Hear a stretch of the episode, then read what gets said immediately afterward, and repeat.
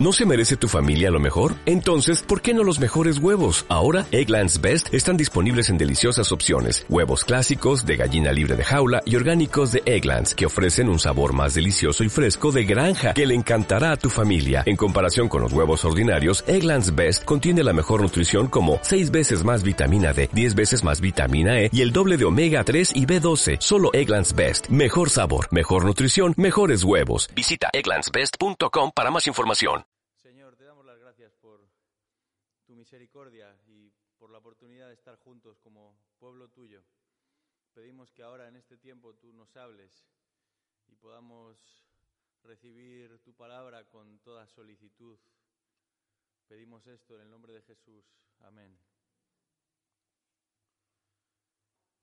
Hace un tiempo salió a la luz un estudio de una universidad americana, de la Universidad de Columbia, y ahí se había concluido que cada ser humano al cabo del día debe tomar al menos 70 decisiones conscientes.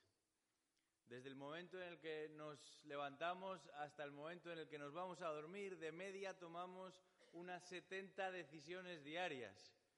Algunas tienen más importancia que otras. ¿Qué pie pondremos primero en el suelo, por ejemplo? hay gente muy supersticiosa y, nunca pondrá el pie izquierdo antes que el derecho. O si me voy a lavar los dientes antes o después.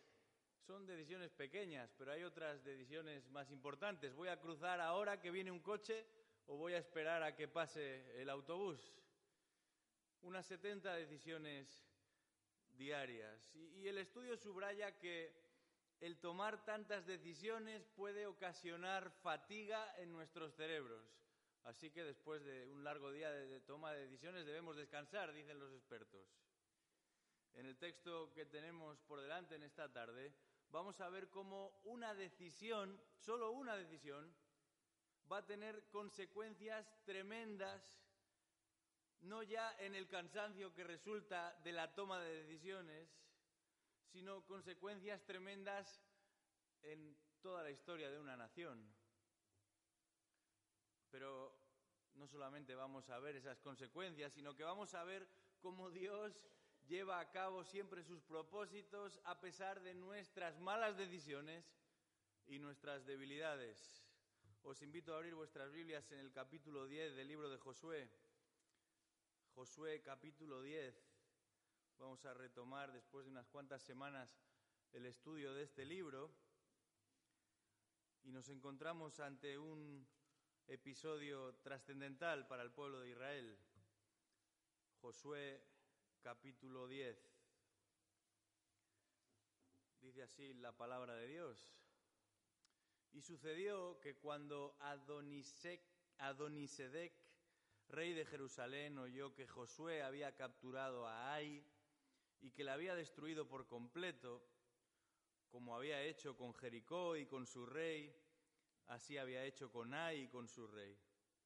Y que los habitantes de Gabaón habían concertado la paz con Israel y estaban dentro de su tierra.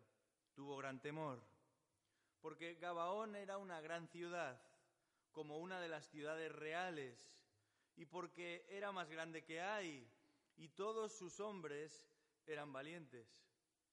Por tanto, Adonisedec, rey de Jerusalén, envió mensaje a Oam, rey de Hebrón, a Piream, rey de Jarmut, a Jafía, rey de Laquis, y a Debir, rey de Eglón, diciendo, Subid a mí y ayudadme, y ataquemos a Gabaón, porque ha hecho paz con Josué y con los hijos de Israel. Se reunieron pues los cinco reyes de los amorreos, el rey de Jerusalén, el rey de Hebrón, el rey de Jarmut, el rey de Laquis y el rey de Eglón, y subieron ellos con todos sus ejércitos y acamparon junto a Gabaón y lucharon contra ella. Entonces los hombres de Gabaón enviaron mensaje a Josué al campamento de Gilgal diciendo, No abandones a tus siervos, sube rápidamente a nosotros, sálvanos y ayúdanos, porque todos los reyes de los amorreos que habitan en los montes se han reunido contra nosotros. Y Josué subió de Gilgal, él y toda la gente de guerra con él, y todos los valientes guerreros. Y el Señor dijo a Josué, no les tengas miedo, porque los he entregado en tus manos. ninguno de ellos te podrá resistir. Vino pues Josué sobre ellos de repente, habiendo marchado toda la noche desde Gilgal, y el Señor los desconcertó delante de Israel, y los hirió con gran matanza en Gabaón, y los persiguió por el camino de su vida de Bet Orón, y los hirió hasta Azeca y Maceda. Y sucedió que mientras huían delante de Israel, cuando estaban en la bajada de Bet Orón, el Señor arrojó desde el cielo grandes piedras sobre ellos, hasta Ceca y murieron. Y fueron más los que murieron por las piedras del granizo que los que mataron a espada a los hijos de Israel. Entonces Josué habló al Señor el día en que el Señor entregó a los amorreos delante de los hijos de Israel y dijo en presencia de Israel, Sol, detente en Gabaón, y tú, luna, en el valle de Ajalón. Y el sol se detuvo y la luna se paró, hasta que la nación se vengó de sus enemigos. ¿No está esto escrito en el libro de Jaser? Y el sol se detuvo en medio del cielo y no se apresuró a ponerse como por un día entero. Y ni aun antes ni después hubo día como aquel, cuando el Señor prestó atención a la voz de un hombre, porque el Señor peleó por Israel. Entonces Josué y todo Israel con él volvió al campamento en Gilgal. Y aquellos cinco reyes habían huido y se habían escondido en la cueva de Maceda. Y fue dado aviso a Josué diciendo, los cinco reyes han sido hallados escondidos en la cueva de Maceda. Y Josué dijo, rodad piedras grandes hacia la entrada de la cueva y poned junto a ella hombres que los vigilen. Pero vosotros no os quedéis ahí.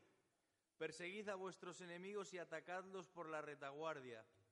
No les permitáis entrar en sus ciudades, porque el Señor vuestro Dios los ha entregado en vuestras manos.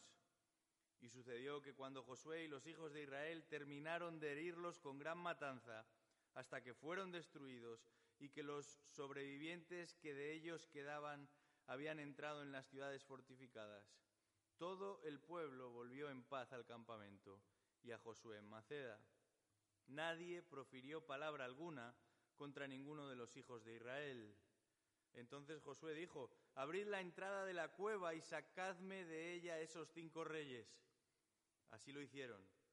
Y le trajeron de la cueva estos cinco reyes, el rey de Jerusalén, el rey de Hebrón, el rey de Jarmut, el rey de Laquis y el rey de Eglón. Y sucedió que cuando llevaron estos reyes a Josué, Josué llamó a todos los hombres de Israel y dijo a los reyes, a los jefes de los hombres de guerra que habían ido con él, acercaos, poned vuestro pie sobre el cuello de estos reyes. Ellos se acercaron y pusieron los pies sobre sus cuellos.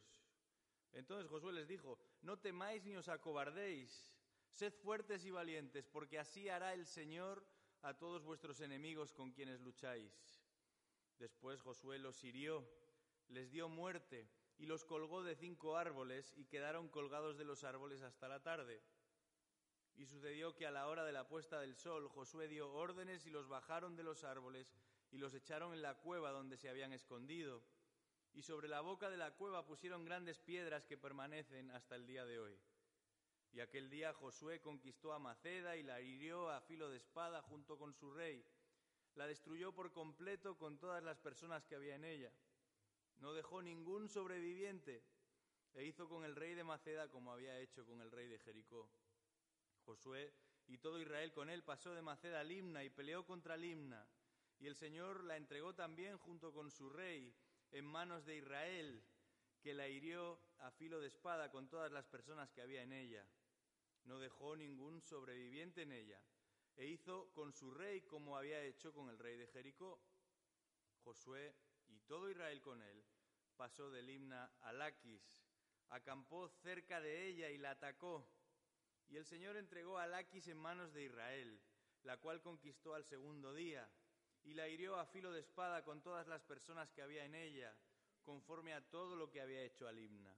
Entonces Oram, rey de Gezer, subió en ayuda de Laquis y Josué lo derrotó a él y a su pueblo, hasta no dejar sobreviviente alguno. Josué y todo Israel con él pasó de Laquis a Eglón y acamparon cerca de ella y la atacaron. La conquistaron aquel mismo día y la hirieron a filo de espada y destruyó por completo aquel día a todas las personas que había en ella, conforme a todo lo que había hecho Alaquis. Entonces subió Josué y todo Israel con él de Eglón a Hebrón y pelearon contra ella. La conquistaron y la hirieron a filo de espada con su rey, todas sus ciudades y todas las personas que había en ella. No dejó ningún sobreviviente, conforme a todo lo que había hecho Eglón. La destruyó por completo con todas las personas que había en ella. Después Josué y todo Israel con él se volvió contra Debir y peleó contra ella. La conquistó con su rey y todas sus ciudades, hiriéndolas a filo de espada, y destruyó por completo a todas las personas que había en ella. No dejó sobreviviente alguno, como había hecho con Hebrón y como había hecho también con Limna y su rey. Así hizo con Debir y su rey. Hirió pues Josué toda la tierra la región montañosa, el Negev, la tierra baja, las laderas y a todos sus reyes. No dejó ningún sobreviviente, sino que destruyó por completo a todo el que tenía vida, tal como el Señor Dios de Israel había mandado. Josué los hirió desde Cades Barnea hasta Gaza y todo el territorio de Gosén hasta Gabaón. A todos estos reyes y sus territorios los capturó Josué de una vez porque el Señor Dios de Israel combatía por Israel. Y volvió Josué y todo Israel con él al campamento en Gilgal. Es una lectura larga esta, pero finalmente es mejor escuchar lo que la palabra de Dios tiene que decir que lo que cualquiera que viene aquí arriba tiene que decir. El pueblo de Israel había sido llamado a una gran hazaña, había sido encomendado a una misión histórica, la conquista de todo un territorio dividido en pequeños reinos que vendría a ser suyo. Pero no sería suyo por la fuerza de su ejército o por la habilidad de sus comandantes.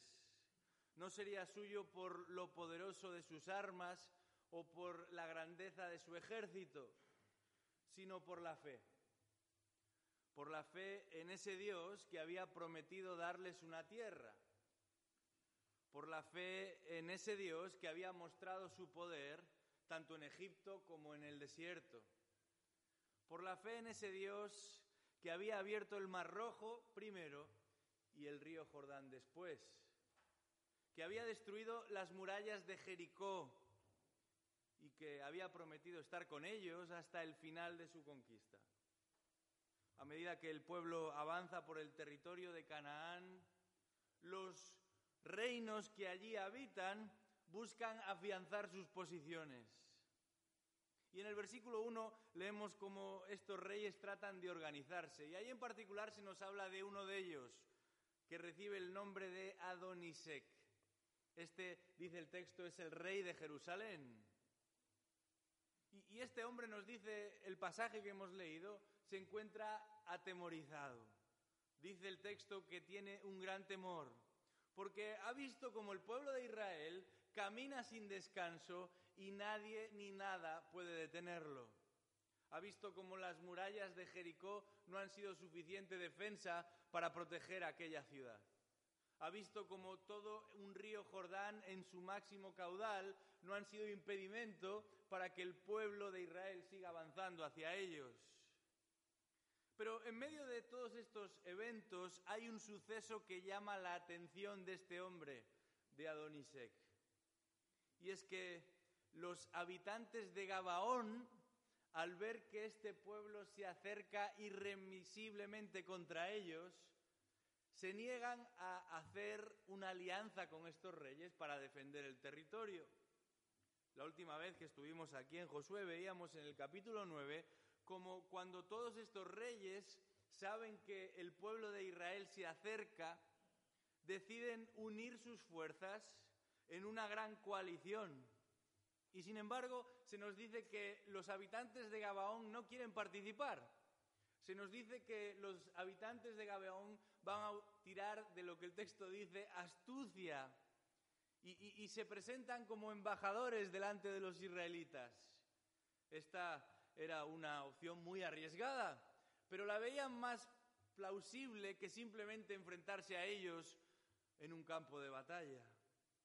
Los reyes de Canaán armaron un ejército buscando la confrontación directa con Israel. Y, sin embargo, los gabaonitas no habían querido sumarse a esa coalición. Así que iban a poner en marcha una estrategia mucho más sutil. ¿Y en qué consistía esa estrategia?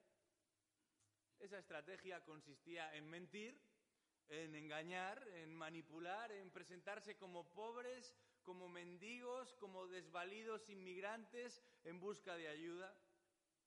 Pero finalmente logran firmar un acuerdo de paz, un acuerdo vinculante y sin fecha final, un acuerdo permanente. Y a pesar de vivir a solamente 30 kilómetros de donde estaba ubicado el campamento de Israel, estos que se presentaron como miembros de una nación muy lejana, halagan a los israelitas y consiguen que su oído sea conquistado por medio de esas palabras. De manera que Israel va a terminar protegiendo al pueblo que Dios había pedido que destruyesen. En unos minutos, los israelitas echaron por tierra todos los propósitos de Dios para con ellos. Y, las consecuencias de esta decisión equivocada las tendrían que arrastrar durante mucho tiempo. El texto que hemos leído nos dice que una coalición de cinco reyes decide atacar la tierra de Gabaón. Deciden atacar la tierra de Gabaón porque por un lado era mucho más fácil atacar a un enemigo pequeño, como era Gabaón, que a un gran enemigo, como era Israel. Pero por otro lado querían castigar a los gabaonitas directamente. Estaban muy decepcionados con ellos. Habían visto como en un sentido preferían hacer paz con Israel antes de defender un territorio que entendían legítimamente les pertenecía. De manera que rechazaron esa coalición para sumarse a un territorio, mejor dicho, a un ejército que quería gobernar y destruir su territorio. Y las consecuencias no se hicieron esperar. Dice el versículo 6 lo que sucede a continuación, y es que los hombres de Gabaón, desesperados, enviaron un mensaje al campamento de Gilgal, donde estaba Israel, y le pidieron directamente a Josué que no los abandonara que subiera rápidamente a ayudarlos, a salvarlos, porque dice ahí que todos los reyes de los amorreos que habitan alrededor de ese pueblo se habían juntado contra ellos. Y dice ahí que no solamente los reyes y el ejército en general, sino sus más valientes guerreros están en una situación crítica, en una situación límite, y no dudan en acudir pidiendo auxilio a ese gran ejército que ahora se ha convertido en su protector. A la una y veintitrés minutos del 26 de abril de 1986, y en apenas segundos se tomaron varias decisiones, decisiones que precipitaron la mayor desgracia medioambiental que este mundo ha conocido. Y lo que sucedió en menos de un minuto tuvo consecuencias desastrosas que todavía son difíciles de cuantificar en nuestro tiempo. Estoy hablando del accidente que se produjo en la ciudad de Chernóbil, cuando se estaba realizando un experimento en uno de los sectores de esa central nuclear. Esta población de 50.000 habitantes fue devastada en tan solo unas horas. Ese mismo día murieron 31 personas, pero las peores consecuencias vinieron después. La cantidad de materiales tóxicos liberados a causa de aquel accidente fue 500 veces superior a la gran bomba de Hiroshima. 155.000 kilómetros cuadrados de territorio se vieron afectados. 350.000 personas fueron evacuadas de sus casas la contaminación llegó a afectar a países tan lejanos como Suiza, Grecia o Italia. Y miles y miles y miles de personas en distintos lugares han sufrido cáncer a causa de la explosión que tuvo lugar aquel día. Años después, y tras varias investigaciones, se ha llegado a la conclusión de que en ese minuto de la 1 y 23 de aquel día de abril de 1986 se tomaron malas decisiones, decisiones precipitadas, decisiones no anticipadas, decisiones que tuvieron consecuencias terribles. Muchos años antes, muchísimos años antes de esta desgracia, los israelitas tomaron una decisión precipitada. Lo hicieron tan solo en una tarde, en un momento de euforia. No tomaron las precauciones adecuadas, claro. No consultaron a la persona adecuada, claro. Tomaron una decisión desoyendo las instrucciones previamente establecidas. Y las consecuencias llegaron, y llegaron mucho antes de los que ellos podían suponer. Porque tras haber hecho un acuerdo con un pueblo al que debían haber destruido, ahora tienen que salir al rescate de ese pueblo para que no sea destruido cuando ellos mismos tenían que haberlo hecho. Pero ahora son ellos los que ponen en riesgo, la, integridad de sus soldados, porque se van a enfrentar a un ejército organizado, a un ejército que conoce el territorio, a un ejército que pelea desde la mejor posición y lo van a hacer en un espacio desconocido, sin preparación, sin estrategias previas. Y esta no será la última vez que a causa de una mala decisión los israelitas sufren un duro revés a causa de los gabaonitas. Allí en segunda de Samuel, años después, vemos como el haber incumplido este pacto que un día hicieron precipitadamente siguió teniendo graves consecuencias y, y solo se va a resolver derramando más sangre inocente. Esta historia de Josué 10 nos enseña que las decisiones que tomamos siempre tienen consecuencias. Muchas veces nos lamentamos por las cosas que nos suceden, ¿verdad? Pero olvidamos que mucho de lo que nos pasa es resultado de nuestras propias decisiones, es resultado de actuar inconscientemente, es resultado de dejarnos llevar por el momento, es resultado de nuestra falta de dominio propio, es resultado de nuestra terquedad, de nuestro orgullo, de decir, ahora no me interesa rendir cuentas delante de Dios, esto lo voy a solucionar yo. Y esto mismo es lo que le sucedió a aquel pueblo de Israel.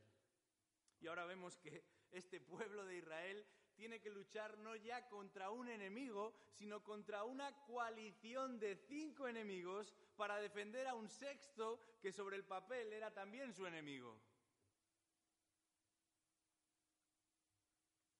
Pero no es lo único que aprendemos en esta historia. Y es que a pesar de las consecuencias de su desobediencia, a pesar de la situación crítica en la que se encuentran, esta historia nos enseña que Dios es fiel. Dios es fiel a sus promesas. Dios es fiel a sus pactos. Dios es fiel a su palabra. De manera que la guerra es consecuencia del pecado de Israel. Dios asegura que va a guiarles hacia la victoria. Dios mismo dice que va a garantizar que esa victoria tiene lugar. Y eso lo encontramos a partir del versículo 8. Leemos ahí que el Señor dijo a Josué, no les tengas miedo, porque los he entregado en tus manos. Ninguno de ellos te podrá resistir. El texto nos dice que Dios va a pelear por Israel. ¿Cómo lo va a hacer? En primer lugar, desconcertando a las filas enemigas, versículo 10. Después, enviando piedras de granizo, versículo 11. Y luego, alargando el día para que puedan vencer a su enemigo de manera definitiva, versículo 12. Según nuestros calendarios, el día más largo del año es el 21 de junio, si no me equivoco. Y ese es el aviso definitivo de que el verano está cerca. No siempre el tiempo atmosférico coincide con la estación, pero el 21 de junio es el día más largo en esta parte del mundo en el que vivimos. Y cuando uno piensa en el día más largo del año, se plantea aprovecharlo de la mejor manera posible. Algunos optan por ir al campo, otros por ir a la playa, por pasear, por cualquier cosa, dado que el sol va a estar brillando en lo alto más de lo habitual. Y es por eso que en el verano la gente sale mucho más a la calle, ¿verdad? Pero cuando pensamos en aprovechar el día lo máximo posible, nunca nos planteamos estirar nuestro día lo máximo posible para matar a la mayor cantidad de enemigos que nos sea posible. Y esto es lo que piden los israelitas, que el día dure lo máximo posible para que puedan derramar la mayor cantidad de sangre enemiga. Y así fue. Los israelitas no ganaron la batalla en ese día. Dice el texto que fue Dios mismo a quien tienen delante los pueblos de Canaán, no es al ejército de Israel, sino a Dios mismo. De hecho, pensémoslo por un momento, los israelitas no llegaban en las mejores condiciones, ya hemos dicho que no conocían el terreno, que no habían preparado la batalla, que no acudían a un lugar bien definido. De hecho, venían de caminar durante toda la noche una distancia de más de 30 kilómetros cuesta arriba, porque la ciudad de los Gabaonitas estaba a mil metros por encima de lo que estaba la ciudad de Gilgal, que era el lugar del campamento de los israelitas. Y, y llegan allí para enfrentarse a un ejército que está en lo alto, bien situado, bien posicionado. Pero dice el texto una y otra y otra vez que fue Dios mismo el que entregó a los enemigos de Israel en sus manos. Versículo 14 culmina diciendo, porque Jehová peleaba por Israel. Y versículo 42, Dios de Israel combatía por Israel. Esto es algo importante y esto es algo que debemos tener presente, porque de la misma forma que Dios estuvo con su pueblo, Dios sigue estando con su pueblo. Cuando el pueblo de Dios pone a Dios en el lugar que le corresponde, cuando el pueblo de Dios deja que Dios sea quien gobierne, quien lidere, quien guíe a su pueblo. La Biblia nos enseña que aun en medio de nuestras caídas, aun en medio de nuestro pecado, aun en medio de nuestras circunstancias, Dios siempre manifiesta su misericordia. Dios siempre sostiene, siempre protege a los suyos. Dios nunca nos abandona a nuestra suerte. Esa promesa que Dios hace de que nada ni nadie nos arrebatará de su mano es una realidad para el pueblo de Israel y es una realidad para el pueblo de Dios hoy día en la iglesia de Cristo.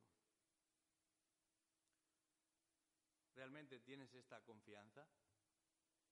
Porque si los israelitas salieron ese día a pelear fue porque realmente estaban confiados en que esto iba a ser una realidad.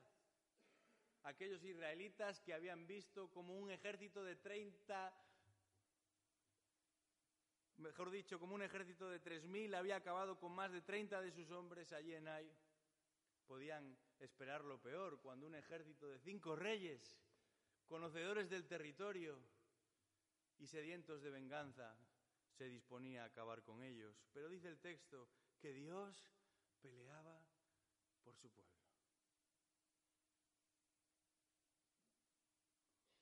Pero llegados a este punto, no podemos pasar esto por alto.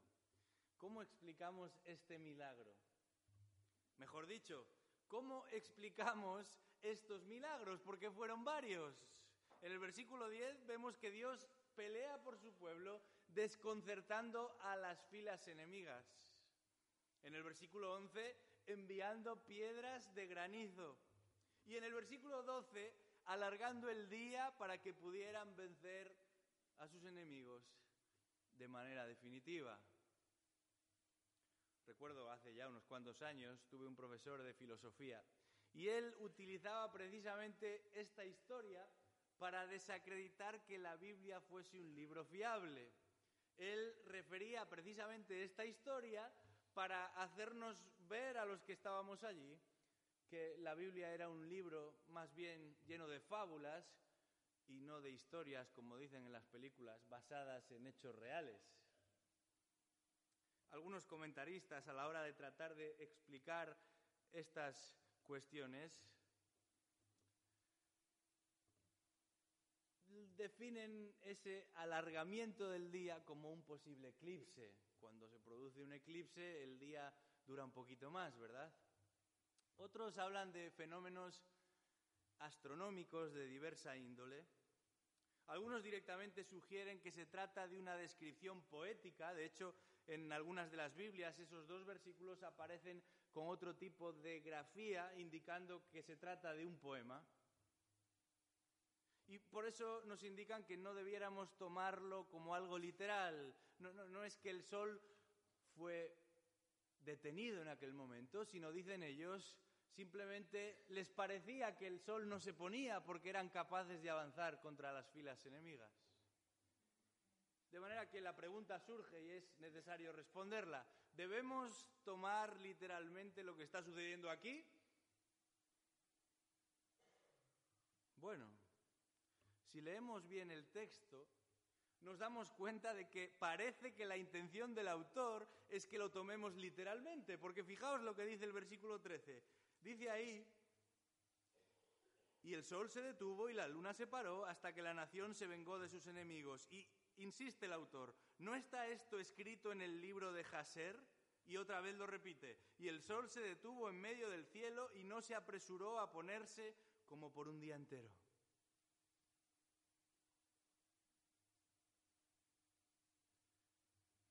El autor en un sentido está diciendo, bueno, no, solamente lo digo yo, consultad otras fuentes y en particular consultad el libro de Jaser. Y alguno dirá en este momento, bueno, ¿qué es eso del libro de Jaser?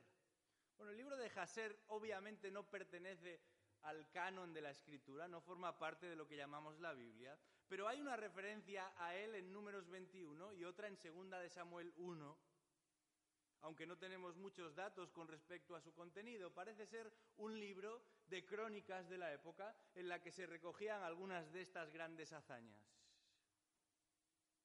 No tenemos ese libro, no forma parte del texto bíblico, pero sí tenemos en nuestras Biblias los versículos 12 y 13. ¿Y, y qué hacemos con ellos? Y ya de paso yo pregunto, bueno, ¿y qué hacemos con ellos y no solamente con ellos, sino por ejemplo con la creación del mundo, con las plagas de Egipto, con la apertura del Mar Rojo y del río Jordán, con la ascensión a los cielos de Elías en un carro de fuego, con la alimentación de los cinco mil, con la sanación de los cojos, de los ciegos, de los leprosos instantáneamente sanados. ¿Qué hacemos con la resurrección de Lázaro? ¿Qué hacemos con la resurrección de Cristo? ¿Qué hacemos con ese día futuro en el que se nos dice volverá sobre las nubes y todos los creyentes ascenderán a los cielos? ¿Qué hacemos con la nueva tierra y los nuevos cielos? ¿Qué hacemos con ese lugar en el que ya no hace falta el sol porque la luz de Dios mismo infundirá todo aquello que necesitamos? ¿Qué hacemos con ese cielo en el que ya no hay mar porque no necesitamos mar? En otras palabras, ¿qué hacemos con toda la Biblia?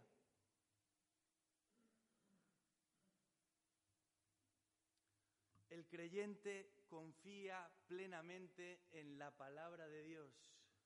Y lo hace no porque se cree todo lo que se nos pone por delante, no porque creemos todo lo que se nos dice, sino porque reconocemos que es Dios mismo el que está hablando. Reconocemos que es Dios mismo el autor último de la Biblia y de quien se nos dice que es imposible que mienta o que conviva con la mentira. El Salmo 19.9 dice, los juicios de Jehová son verdad, todos justos. Y esa palabra verdad significa una total correspondencia con la realidad. La realidad y lo que Dios dice coinciden perfecta y totalmente. No, no hay un matiz, no hay una variación entre la realidad y lo que Dios afirma. El Salmo 119, 160 dice, la suma de tu palabra es verdad y eterno es todo juicio de tu justicia. Yo pregunto en esta tarde, si la Biblia conteniese errores, ¿cómo podemos confiar en ella? Si la Biblia no fuese fiable en todas sus afirmaciones, ¿cuándo podemos fiarnos y cuándo no?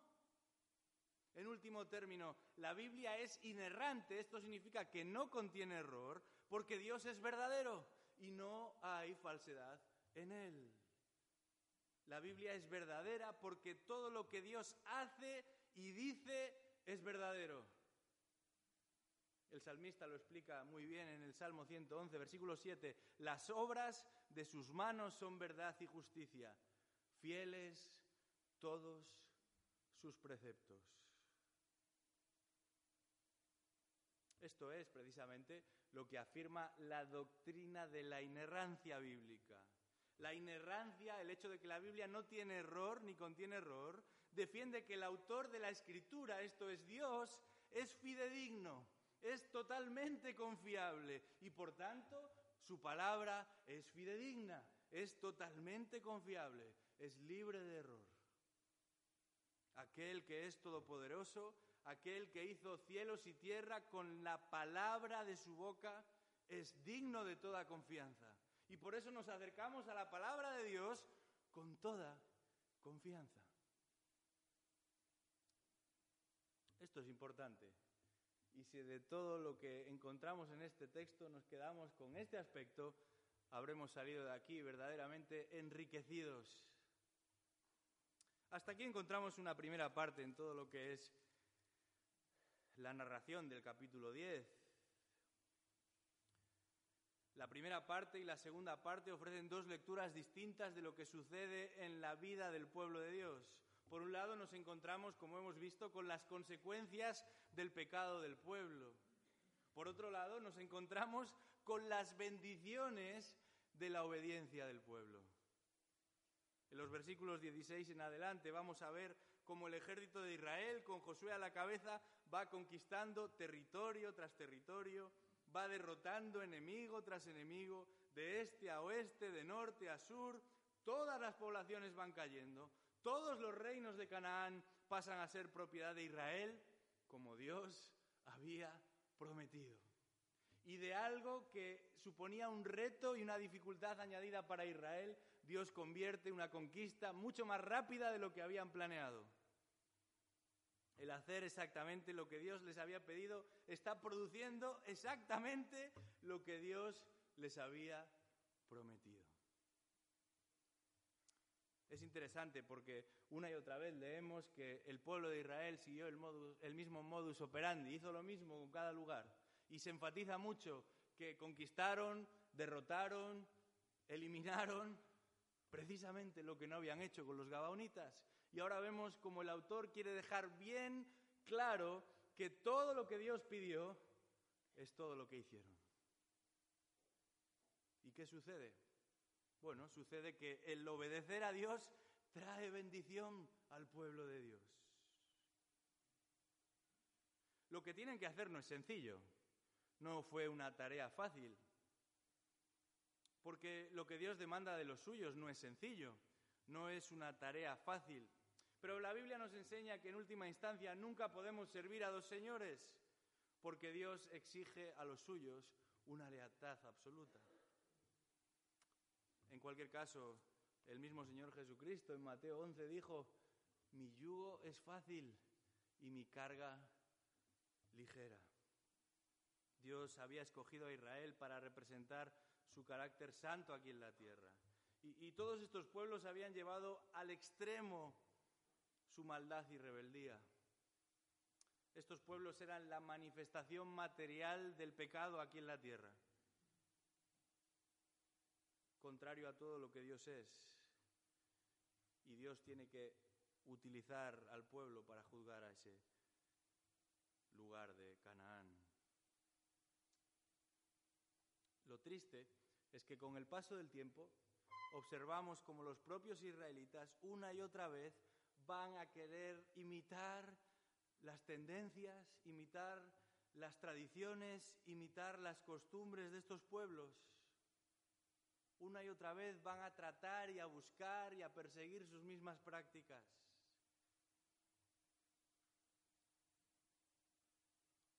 ¿A quién servimos nosotros? ¿A qué órdenes nos debemos?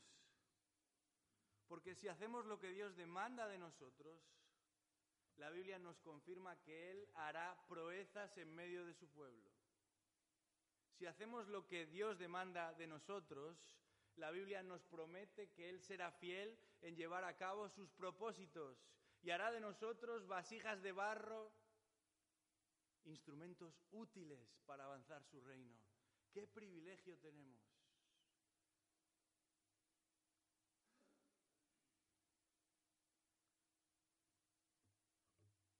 Proverbio que dice que el perro vuelve constantemente a su vómito. Y esto es lo que pasó con aquel pueblo de Israel.